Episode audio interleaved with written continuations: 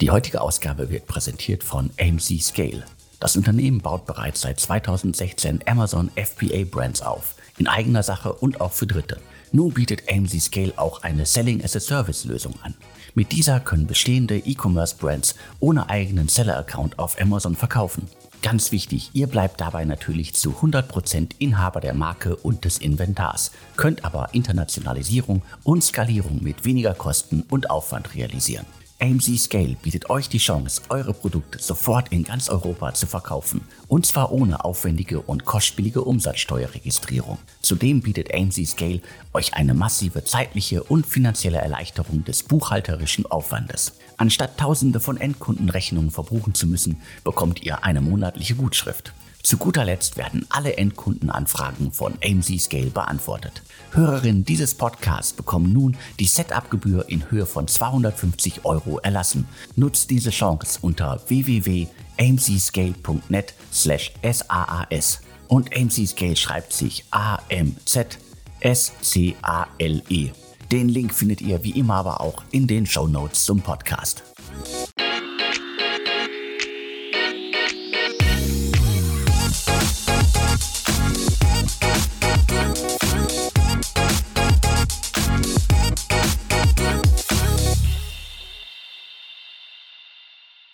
Hallo, herzlich willkommen zum Podcast von deutschestartups.de. Mein Name ist Alexander Hüsing. Ich bin Gründer und Chefredakteur von deutschestartups.de. Heute spreche ich mit Mischa Rürup. Äh, Mischa ist Gründer von Usercentrics, einem Startup aus München, 2017 gegründet. Und ich beschreibe das Startup immer mit dem Satz, äh, User-Centrics unterstützt andere Unternehmen dabei, ihre Webseiten DSGVO-konform zu machen. Sage ich damit das Richtige? Hallo Micha. Ja, hallo. Das ist eigentlich genau richtig. Wir unterstützen Firmen, die Einwilligungen korrekt einzuholen, was eben vorgeschrieben ist nach der Datenschutzgrundverordnung. Das klingt jetzt auf den ersten Blick und ich glaube, das ging mir äh, auch so, als ich zum ersten Mal von euch gehört habe, okay, das macht man dann einmal. Also ist das wirklich ein Unternehmen? Ist das wirklich irgendwie ein äh, Thema, das dauerhaft ein Thema für andere Unternehmen ist? Oder war das jetzt irgendwie eher für mich so im Kopf quasi was, ja klar, die SGVO müssen alle machen und danach hat sich das erledigt. Aber ich glaube, ihr seid ganz gut unterwegs. Also das Thema ist viel grundsätzlicher, weil man im Grunde für alle datengetriebenen äh, Geschäftsmodelle die personenbezogene Daten verarbeiten, an einer gewissen Stelle die Einwilligung des Nutzers braucht. Ja? Gibt es auch Ausnahmen im Gesetz, aber ähm, in der Regel ist es eben so, wenn Unternehmen wie, nehmen wir mal an Tesla, ähm, Daten verarbeitet äh, und äh, Videos aufzeichnet vom Nutzer, dann muss der Nutzer eben vorher einwilligen. Insofern ist das Thema gekommen, um zu bleiben. Äh, ich glaube nicht, dass das so schnell wieder verschwindet. Das ist gut. Also ihr seid gekommen, um zu bleiben und äh, das habt ihr auch zuletzt irgendwie mit äh, einigen äh, spannenden Neuigkeiten untermauert.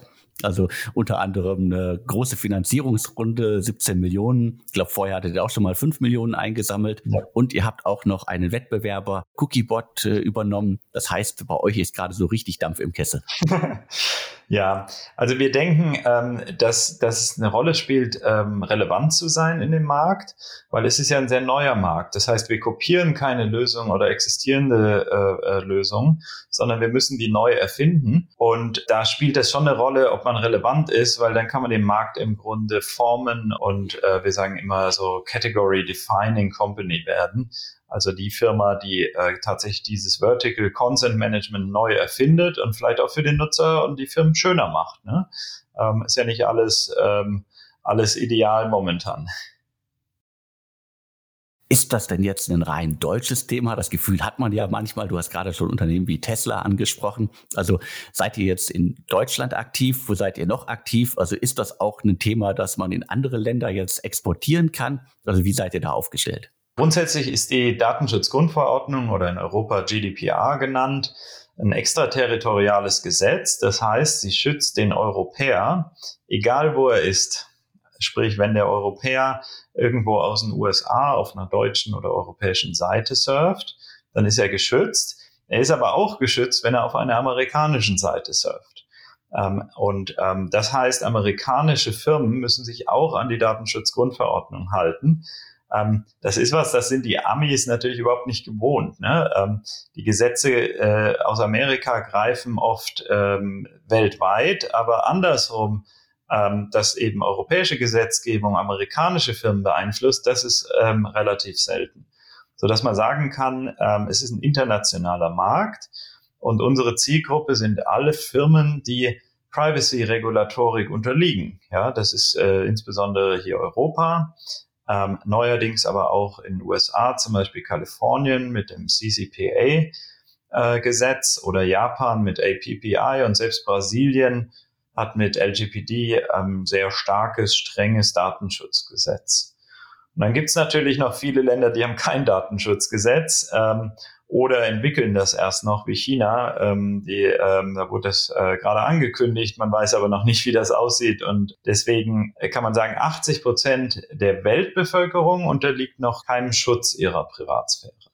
Also ein Riesenmarkt. Wir denken eben auch für uns ähm, Internationalisierung wichtig äh, neue Märkte ähm, äh, entdecken und neue Märkte dann entsprechend ähm, ja mit unserem Produkt bedienen. Hol uns doch einmal ab. Ich hatte gerade schon eine Finanzierungsrunde angesprochen. Also wo steht ihr gerade? Wie groß seid ihr?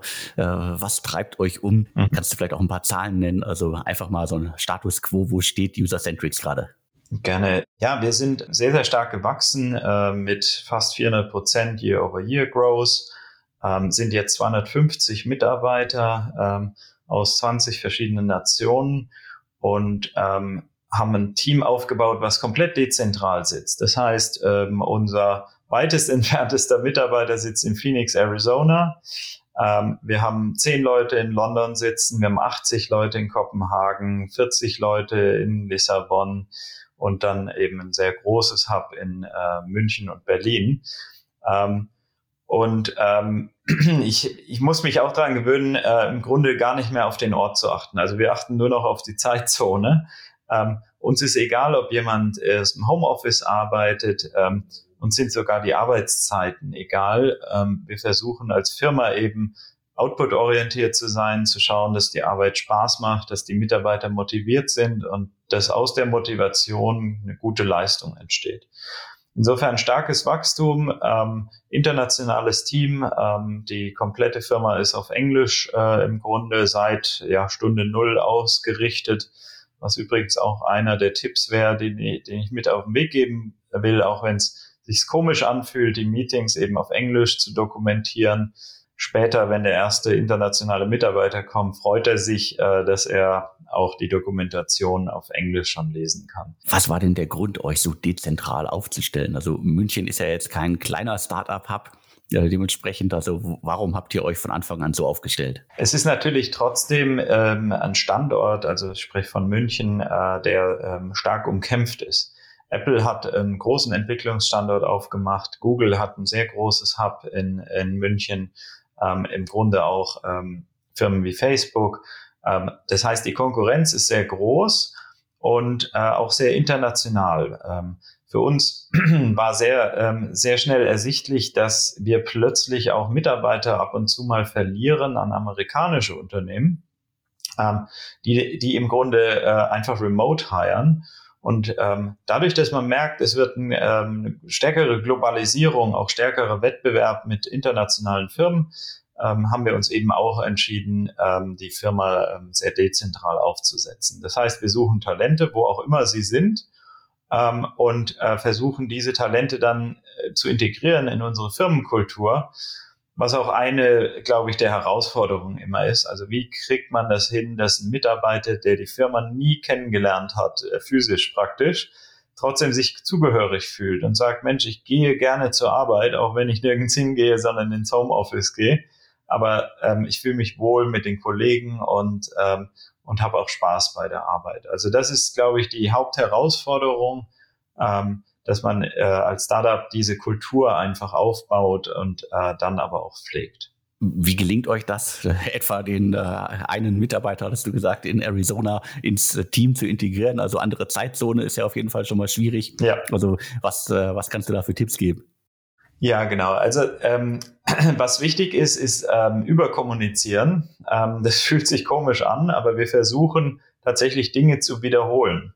Ähm, das ähm, geht los mit Vorstellungsrunden. In der Regel stellen sich die Leute bei uns mehrfach vor. Ja? Ähm, ganz komisch, aber es ist einfach dadurch, dass wir stark gewachsen sind, äh, schwierig zu verstehen, was macht der Einzelne. Ähm, wir versuchen dann auch Transparenz reinzubringen in die Arbeit selber. Das heißt, Mitarbeiter stellen ihre Produkte vor, stellen vor, woran sie gerade arbeiten, so dass jeder jeder praktisch versteht äh, und dass dieser Flurfunk, der ja fehlt, ähm, ersetzt wird durch, äh, durch diese Videocalls und Meetings. Ähm, die sind alle auf Englisch, das heißt aber auch ausgerichtet auf die Zeitzone am Nachmittag, ähm, dass wir zumindest den amerikanischen Raum gut abdecken können. Ähm, wir haben jetzt keine äh, große Exposure in Asia, aber äh, zumindest ähm, unsere Nachmittagsmeetings führen dazu, dass die Leute aus New York oder Phoenix ähm, sich eben auch in die Meetings in München äh, oder in Europa einloggen können. Und äh, bezüglich der Kultur ist tatsächlich die Herausforderung, auch äh, Spaß bei der Arbeit zu haben. Und wir haben gemerkt, dass ein wichtiger Punkt im Grunde Feedback ist. Ähm, also äh, gelobt zu werden, Feedback zu bekommen, aber auch äh, Herausforderungen und äh, klares Ownership. Ähm, sprich, der Mitarbeiter muss wissen, wofür bin ich verantwortlich und wofür kriege ich dann aber auch Lob? Was ist, äh, was ist überhaupt meine Herausforderung des Tages, der Woche, des Monats? Das heißt, ähm, OKR-Strukturen spielen eine Rolle, klare Zielvorgaben und ähm, dann aber auch eine Lobkultur, die ähm, dazu führt, ähm, dass Mitarbeiter einfach auch ähm, was zurückbekommen. Ein ähm, Beispiel an der Stelle, weil es mir gerade einfällt, ähm, ist, dass wir einen Praise-Channel haben in Slack.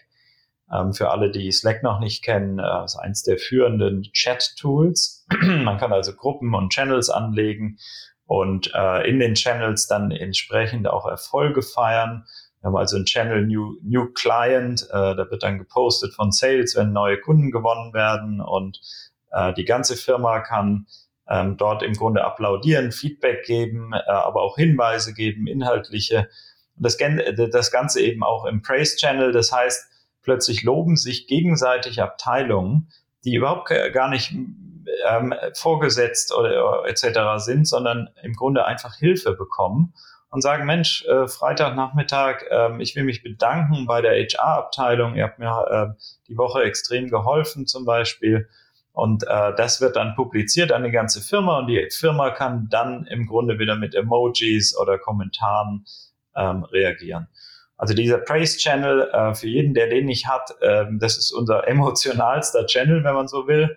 Und ähm, ich finde das klasse, ähm, äh, dass dort äh, einfach sehr viel, äh, sehr viel los ist.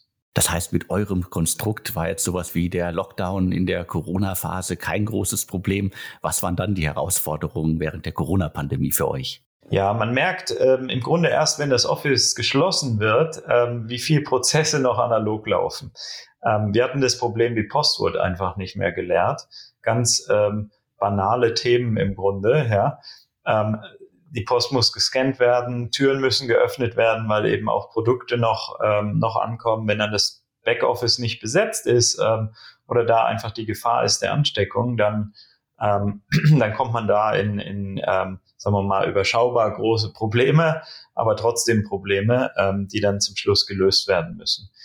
Ansonsten ähm, glaube ich, digitale Unternehmen sowie neue, moderne Startups haben nicht mehr das Problem, ähm, dass, ähm, dass sie unbedingt physisch anwesend sein müssen. Äh, man sieht es an Slack, Jira, Confluence, die Tools sind alle schon da und es ist auch Best Practice, diese Tools von Anfang an zu nutzen. Ähm, wir haben ähm, im Grunde als Setup uns immer die, ähm, die Tools Slack, Confluence, Jira, also Atlassian und dann aber auch ähm, Themen ähm, ähm, oder, oder Tools gesucht wie, wie Salesforce etc. oder Intercom, so dass wir komplett digital arbeiten und auch in, in gewisser Weise der Feedback Loop zum Kunden immer geschlossen ist. Ne? Dass man also immer weiß, wo steht welcher Kunde, was ist der Next Step, äh, um den Kunden eben glücklich zu machen und ähm, und diese Transparenz im Grunde auch in der Entwicklung zu schaffen. Also das äh, war unser Basis-Setup.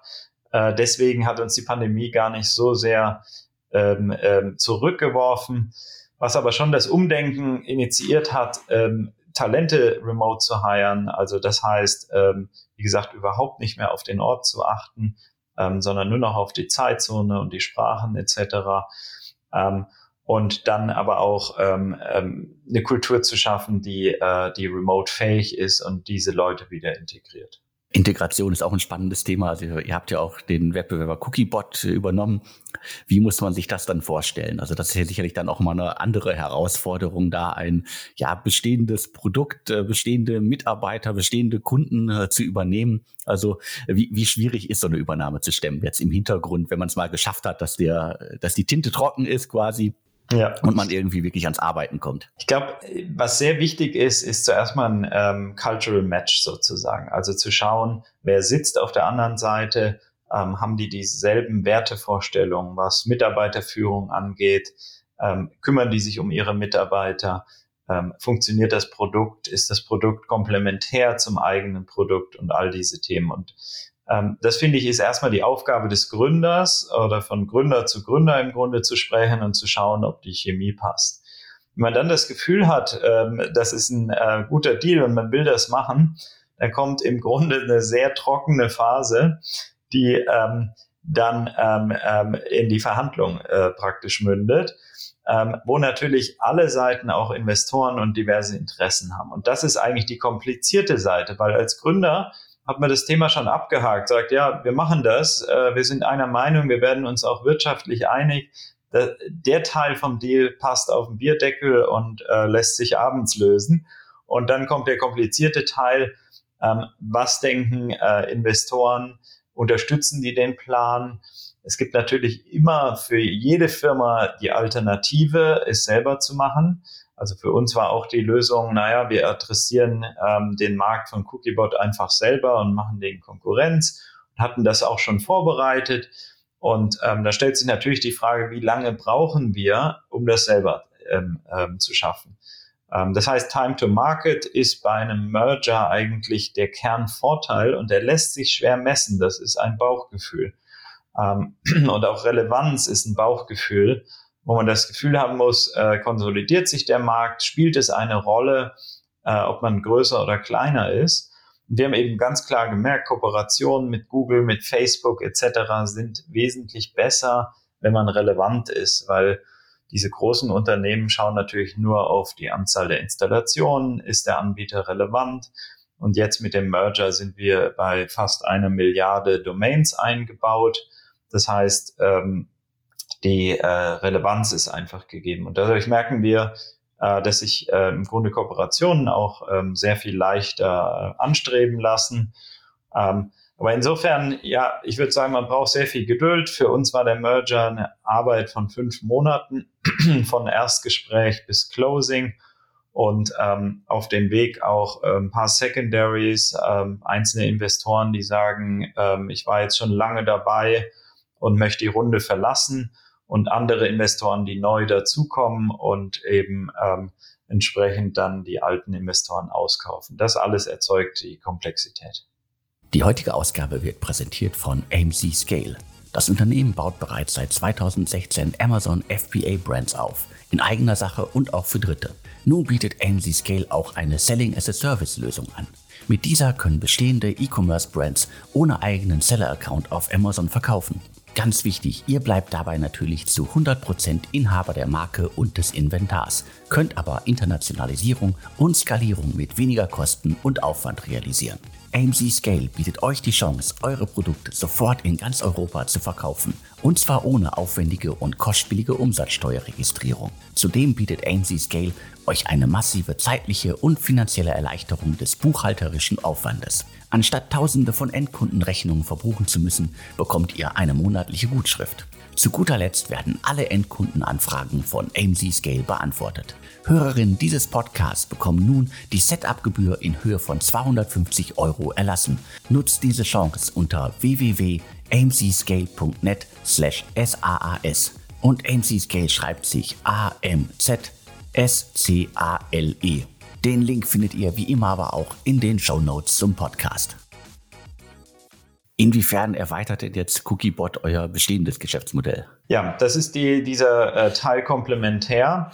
Ähm, wir schauen also, ähm, wie passt das Produkt zu uns. Und Cookiebot ähm, ist ähm, im Grunde der Marktführer in dem Bereich äh, Longtail. Ähm, das heißt, ähm, wenn man eine kleine Webseite hat, einen WordPress-Blog und sucht schnell eine günstige Lösung, um das Thema DSGVO sauber zu lösen und keine Abmahnungen zu riskieren, dann kommt man über kurz oder lang ähm, auf den Namen Cookiebot ähm, und findet da eine Lösung, die ab ähm, ja sogar 0 Euro, also im Grunde kostenfrei und dann im kleinsten Paket 9 Euro pro Monat kostet, ähm, sodass im Grunde ähm, das Thema sehr schnell gelöst ist. Und ähm, User-Centrics hat sich konzentriert auf Enterprise-Kunden. Äh, warum? Weil wir da im Grunde die Erfahrung haben. Ähm, ich habe ja vorher IntelliAd aufgebaut und ähm, dadurch die, ähm, die komplette, äh, kompletten ähm, Kontakte im Grunde zu Agenturen und Enterprise-Kunden. Das heißt, wir kommen von der, von der Enterprise-Großkundenrichtung, haben also viele Individualisierung, schauen, dass wir äh, Customer Success Teams haben für unsere Großkunden wie Porsche, Zalando, Zalando ähm, Audi, ähm, Commerzbank etc. Und ähm, das Ganze hat sich sehr gut ergänzt. Das heißt, wir wollten kleinere Kunden bedienen als Zukunftsvision und Cookiebot äh, war gerade dabei, Enterprise-Teams aufzubauen ähm, aus Prag heraus. Und ähm, ja, ähm, da war das sehr naheliegend für uns als Gründer zu sagen, wir äh, sind komplementär, das passt gut zusammen und trotzdem können beide Firmen äh, ihr Business weiter betreiben. Das heißt, die Marke Cookiebot wird weiter existieren für den Longtail. Ähm, das ist also ähm, im Grunde deren Fokus und dadurch können die Teams auch im Grunde weiterarbeiten. Wir müssen jetzt nicht zwanghaft mergen und ähm, ein Tool zum Beispiel abschalten oftmals hat man ja den Eindruck, dass äh, gerade zwanghaft gemerged wird, wie du es gesagt hast. Ähm, diverse Startups äh, setzen auf so eine Strategie und oftmals ist sie Investoren getrieben.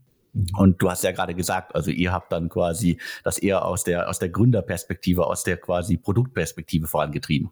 Ja, genau. Also das Ganze wurde von, von uns Gründern getrieben, ähm, mit Unterstützung von den Investoren ähm, die eben auch teilweise äh, schon Merger erfolgreich durchgeführt haben.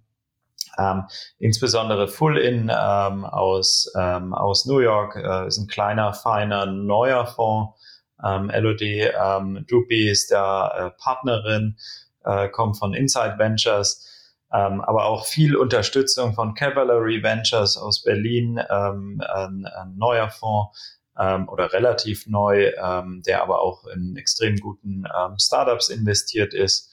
Oder Alstin aus München, bekannt von Carsten Maschmeyer, ähm, einer der LPs dort, ähm, der aber äh, im Grunde, ähm, also Alstin ist auch als unabhängiger Fonds ähm, und nicht als Family Office aufgestellt. Ähm, so dass wir Unterstützung bekommen haben, aber getrieben äh, von, äh, von uns Gründern und ich glaube, es ist ähm, sehr, sehr wichtig, äh, dass nicht die Firmen einfach nur aus Finanzsicht gemerged werden, ähm, weil sie dann nicht wirklich zusammenwachsen, ähm, weil sich die ähm, einzelnen Mitarbeiter nicht verstehen, die Kulturen nicht zusammenpassen. Und tatsächlich, vielleicht hast du auch einige Beispiele. Ähm, wir haben viel recherchiert und ähm, viele Berater auch ähm, ähm, konsultiert und gefragt, was, äh, was ist der Hauptfehler bei einem Merger? Und die Antwort war immer ähm, unpassende, äh, nicht passende Kulturen.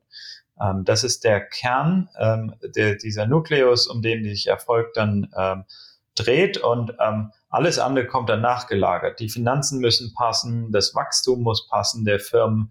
Man will natürlich sich nicht ähm, entschleunigen sozusagen durch den Merger. Also es gibt sehr viele Kriterien, warum ein Merger dann zum Schluss keinen Sinn macht oder eben Sinn macht. Ähm, aber finanzseitig, das äh, ist wichtig. Es sollte nicht der einzige Treiber sein, ähm, dass die Investoren ähm, an die Größe denken. Ähm, und ich würde auch sagen, einer der Kernpunkte ist, dass man sich um den Merger kümmert, weil äh, die Tinte ist trocken und dann passiert erstmal nichts. Ich kenne kenn einige Firmen, ähm, die hatten kein dediziertes Team, um den Merger voranzutreiben. Und wir haben eben ein Post-Merger Integration Team, PMI, das heißt, ähm, das sind dediziert zwei Leute, die sich nur um den Merger kümmern in Vollzeit.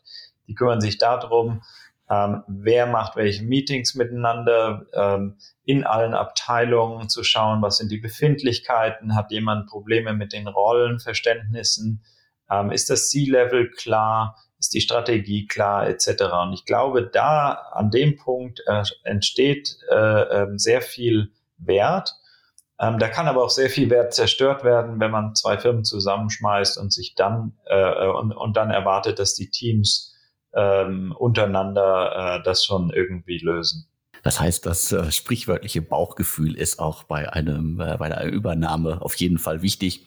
Und ich glaube, äh, es gibt ja auch Übernahmen, wo man quasi ja dann wo Unternehmen sich zusammenfügen, die äh, quasi einen Markt bedienen mit einem Produkt. Da ist das ja dann nochmal eine ganz andere Herausforderung äh, als jetzt bei euch, äh, wo du ja ganz konkret gesagt hast, dass es irgendwie zwei Produkte sind, äh, ja. die sich auch quasi ja ergänzen. Das ist dann nochmal eine ganz andere Herausforderung, wenn es dann irgendwie darum geht, irgendwie zu bestimmte Sachen zu streichen und dem einen Team das wegzunehmen und so weiter. Absolut. Ähm, vor allem, ähm, glaube ich, muss man sich äh, immer in die Rolle des Kunden versetzen. Also ich als Kunde habe ich einen Vorteil durch den Merger. Ähm, habe ich ein klares, äh, klares Produkt. Ähm, kennen viele Firmen, ähm, die im Grunde sehr schnell zum Bauchladen werden. Das heißt, es wird ein Merger gemacht, das Produkt passt aber eigentlich gar nicht zur Buying Persona, ähm, so man dann ein Sammelsurium an, an Produkten hat.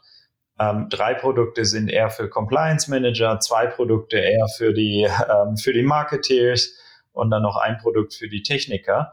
Und ähm, das führt einfach zu, ähm, ja, ähm, ähm, einem Bauchladen und, und keiner klaren Marktwahrnehmung. Ähm, was wir immer versucht haben, ist ähm, eine Überschrift zu finden für das, was wir machen. Bei IntelliAd war das eben Multichannel Tracking.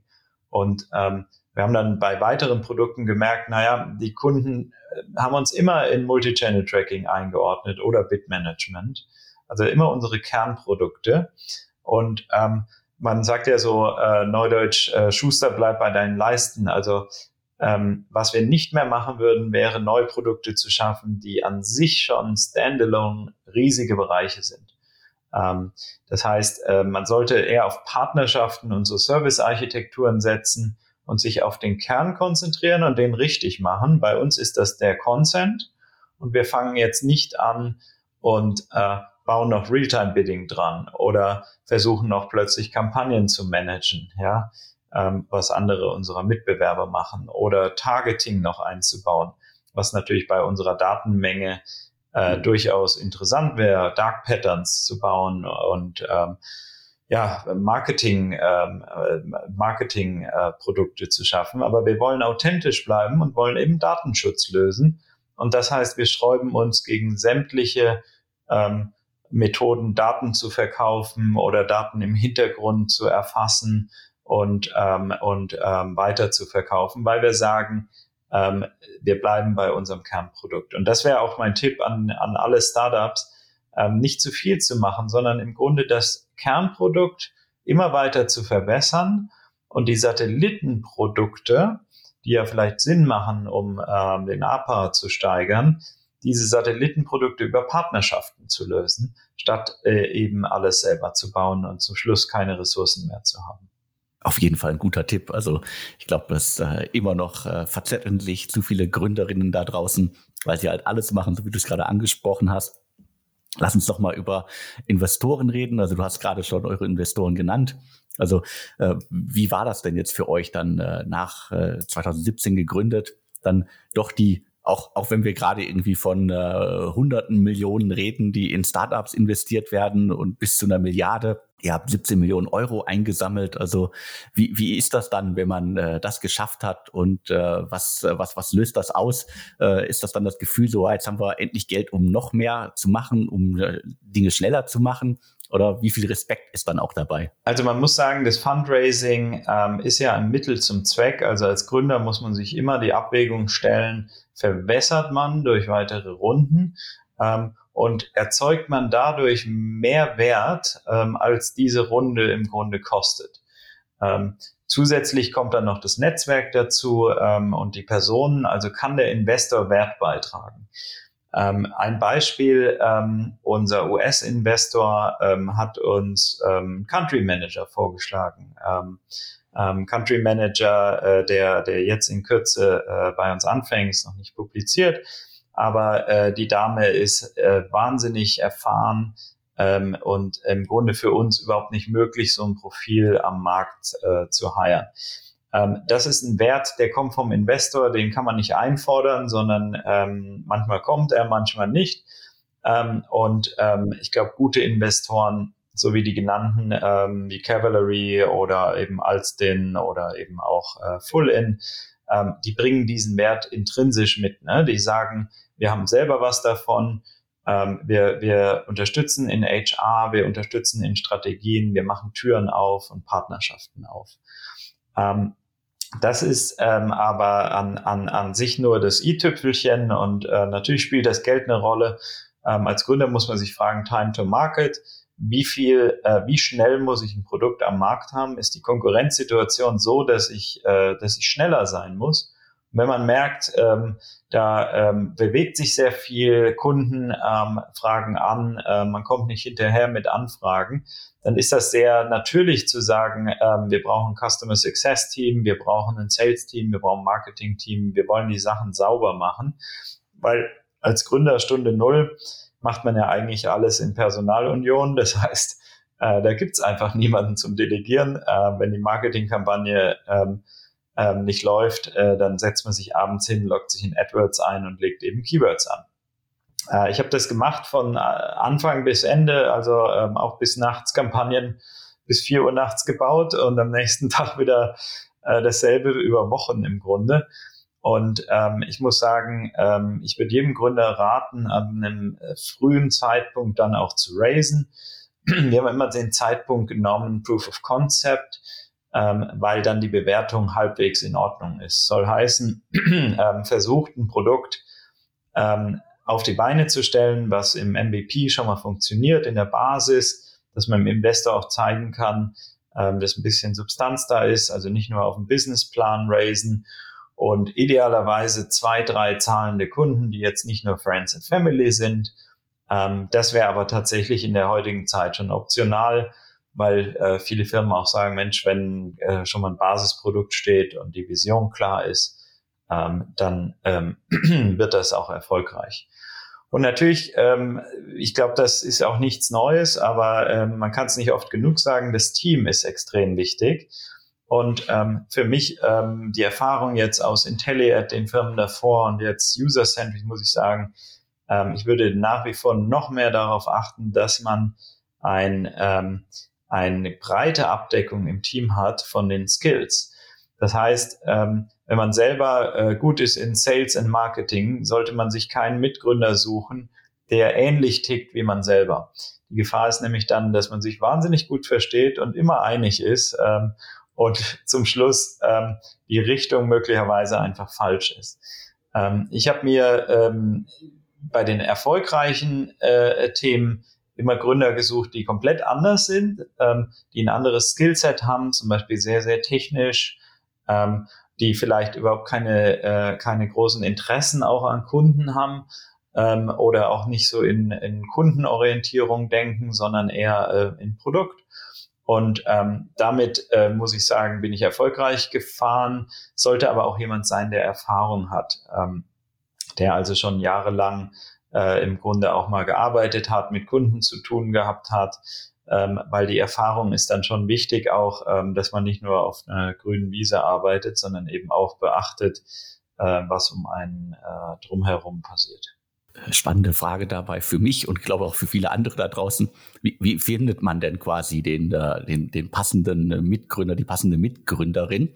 Weil ich höre jetzt schon wieder irgendwelche Leute im Hintergrund schreien, aber ich kann doch nicht jedem meine Idee erzählen. Wir sind mit Ideen sehr offen umgegangen. Ich habe die im Grunde nicht allen erzählt, aber allen, äh, von denen mir die Meinung wichtig war. Ähm, als Gründer muss man wissen, der Erfolg entsteht eigentlich nur zu fünf Prozent aus der Idee. Ganz selten sind die Ideen so gut, äh, dass man sagt, die Idee selber ist der Wert. Ähm, der große Block und der schwierige Block ist die Execution, das Ganze zu programmieren, das Ganze am Markt zu testen und dann zu iterieren, zu sagen, ja, der Markt wollte doch was anderes, ich habe den Markt falsch verstanden. Ich habe einen Kunden gefragt, der hat gesagt, ich will unbedingt das Produkt, dann hatte man's und dann sagt der Kunde, nee, also zahlen will ich dafür nicht. Ja, ich habe es mir anders vorgestellt. Also äh, genau dieses Tal der Tränen im Grunde, nachdem man sagt, jetzt bin ich ja eigentlich fertig, ähm, zu merken, ähm, das Produkt passt gar nicht auf den Markt. Ähm, das sind so die Phasen, die ähm, ähm, Startups dann auch ähm, schnell scheitern lassen. Also Neudeutsch Product Market Fit und dann Go-to-Market Fit zu sagen, ja, das Produkt passt auf den Markt und ich finde auch einen Weg, es zu vermarkten und erfolgreich zu machen. Das ist äh, die Herausforderung. Insofern äh, erzählt die Ideen offen, ähm, holt euch Feedback von Leuten, die das vielleicht schon mal gemacht haben oder eben auch Investoren. Ähm, ich würde die Idee ähm, immer, immer offen, ähm, offen erzählen. Und in Richtung Mitgründer, ich glaube, ähm, zum Schluss ähm, kann man auch ähm, diese Mitgründer später finden. Also ich würde nicht fokussieren darauf, äh, Dinge nicht alleine zu machen und zu sagen, ach, es macht mehr Spaß mit jemand anderem, sondern ich würde ähm, empfehlen, im Grunde darauf zu achten, äh, dass man genau den richtigen findet und lieber langsam diesen ähm, Partner suchen und so lange einfach mit Dienstleistern zu arbeiten. Also wenn man weiß, technisch ähm, mangelt es noch, ähm, dann heiert man sich eben eine gute Agentur, macht eine ähm, sehr gute Auswahl ähm, der verschiedenen Anbieter und wartet auf den Moment, wo man diesem technischen äh, Leader begegnet. Ähm, weil es gibt so viel Vorarbeit zu leisten, ähm, die man im Grunde schon, schon, schon ähm, auch als Nicht-Techniker ähm, sich überlegen kann und, und schon initiieren kann, dass man jetzt nicht direkt sein komplettes Team von Anfang an benötigt. Also dieses Gründen mit Freunden sehe ich so ähm, ein Stück weit kritisch. Manchmal klappt's, das ist toll. Ähm, ich finde es auch toll, wenn, äh, wenn Gründer befreundet sind und wir sind alle, ähm, haben eine sehr enge, aber dann tro trotzdem professionelle äh, professionellen Umgang miteinander, so dass man sich auch die Wahrheiten sagen kann, ohne dass äh, die, der komplette Freundeskreis ähm, ähm, einfach darunter leidet. Darunter sind ja schon äh, einige Startups auch äh, zerbrochen und auch Freundschaften zerbrochen. Äh, dementsprechend sollte man sich da immer im Klaren sein, äh, was, was will man und was, was will der Mitgründer und will der das in zwei, drei Jahren auch noch. Also das ist das, was ich auch immer wieder mitbekomme. Und letztendlich gibt es ja auch genug Gründerinnen-Typen, die einfach sagen, äh, ich äh, kann mir nicht vorstellen, mal ein Unternehmen mit 250 Mitarbeitern zu führen. Also das muss man ja auch wollen. Absolut, genau. Ähm, und äh, man braucht ja dann auch eine Führungsebene unter der, äh, unter der eigenen Tätigkeit. Das heißt, ähm, äh, das entwickelt sich im Grunde und plötzlich merkt man, naja, 250 heißt jetzt nicht, ich habe mit jedem zu tun jeden Tag, sondern darunter haben wir ein sehr starkes Führungsteam aufgebaut von sehr erfahrenen Managern, die eigene Entscheidungen treffen. Was man dann lernen muss, ist im Grunde einmal delegieren, aber dann auch vertrauen. Ähm, und darauf vertrauen, dass die ähm, die Erfahrung haben und ähm, vielleicht dann einfach ähm, so ein Sparing-Partner sein und sagen, Mensch, äh, ich hätte es komplett anders gemacht wie du hier sind meine Beweggründe, ähm, was denkst du darüber? Und dann lernt man vielleicht auch eine andere Sicht kennen äh, oder einen anderen Erfahrungsschatz. Ähm, also es muss, äh, muss sich alles entwickeln und ähm, man braucht da keinen, äh, keinen Respekt vor haben, äh, dass man sagt, ich will aber gar nicht so viel Mitarbeiter haben. Äh, ich glaube, äh, aber auch die Rolle muss sich ändern äh, von, von dem Gründer. Ähm, man muss wissen eigentlich, wo die Grenze ist. Und ich habe gemerkt, dass ich für ein paar Bereiche einfach ähm, nicht das Fable habe und habe mir da ähm, gutes Senior Management gesucht. Ich bin jetzt auch so weit durch mit meinen Fragen. Gibt es noch etwas, was dir wirklich wichtig ist? Ich würde mich freuen, einfach, ähm, wenn, wenn mehr Gründer den Mut haben zu gründen. Ähm, ist immer der, die Anfangshürde, dass man sagt, ja, fester Job und Sicherheit. Ähm, und das spielt natürlich auch eine Rolle, wenn man eine Familie hat, etc. Aber ich kenne auch sehr viele erfolgreiche Gründer, die später erst gegründet haben und ähm, dann aus der Festanstellung wieder, äh, wieder ins Freelancertum oder in das, in das Risiko springen. Man muss ja auch sagen, der, der Job in einem Konzern ist ja auch nicht mehr sicher. Wir sehen viele Konzerne, die massiv ähm, Stellen abbauen, jetzt zuletzt äh, im Grunde im Bereich äh, im Automobil und Automobilzulieferer etc. Also alles ist im Umbruch, nichts ist sicher und diese Sicherheit eines Corporate Jobs ähm, ist vielleicht auch ein Stück weit trügerisch. Ähm, ich würde jedem empfehlen, die eigenen Ideen zu verfolgen, äh, zu testen, ob man ein Geschäft aufbauen kann und ähm, die, äh, diese Visionen dann auch ähm, einfach am Markt zu testen. Ja, vielen Dank für die Tipps, äh, vielen Dank für das Gespräch und die, die tiefen Einblicke in der, ja, mehrere Jahre User-Centrics, äh, Investoren, Umgang mit Investoren, Übernahmen und auch sozusagen das ganze Thema Remote ist auf jeden Fall extrem spannend. Ich hoffe, da hat der ein oder andere da draußen etwas mitnehmen können.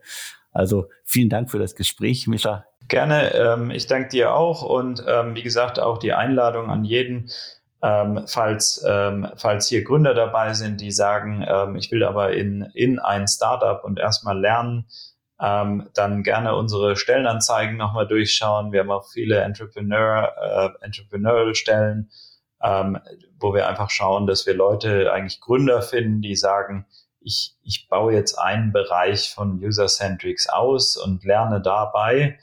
Und ähm, da würden wir uns freuen, äh, wenn der ein oder andere Interesse hat und, ähm, und äh, mal auf unsere Jobprofile schaut. Und wenn da draußen jemand ist, der nicht bei User-Centrics äh, arbeiten möchte, schaut auf das Jobboard von deutschestartups.de. Da findet ihr noch viel mehr Jobs, aber das nur als kleiner äh, Hinweis in eigener Sache. Also vielen Dank fürs Zuhören. Vielen Dank nochmal an dich, Mischa. Und mir bleibt jetzt nur noch zu sagen und tschüss. tschüss, vielen Dank. Ciao, ciao. Die heutige Ausgabe wird präsentiert von AMC Scale. Das Unternehmen baut bereits seit 2016 Amazon FBA Brands auf, in eigener Sache und auch für Dritte. Nun bietet AMC Scale auch eine Selling as a Service Lösung an. Mit dieser können bestehende E-Commerce Brands ohne eigenen Seller-Account auf Amazon verkaufen. Ganz wichtig, ihr bleibt dabei natürlich zu 100% Inhaber der Marke und des Inventars, könnt aber Internationalisierung und Skalierung mit weniger Kosten und Aufwand realisieren. AMC Scale bietet euch die Chance, eure Produkte sofort in ganz Europa zu verkaufen. Und zwar ohne aufwendige und kostspielige Umsatzsteuerregistrierung. Zudem bietet AMC Scale euch eine massive zeitliche und finanzielle Erleichterung des buchhalterischen Aufwandes. Anstatt tausende von Endkundenrechnungen verbuchen zu müssen, bekommt ihr eine monatliche Gutschrift.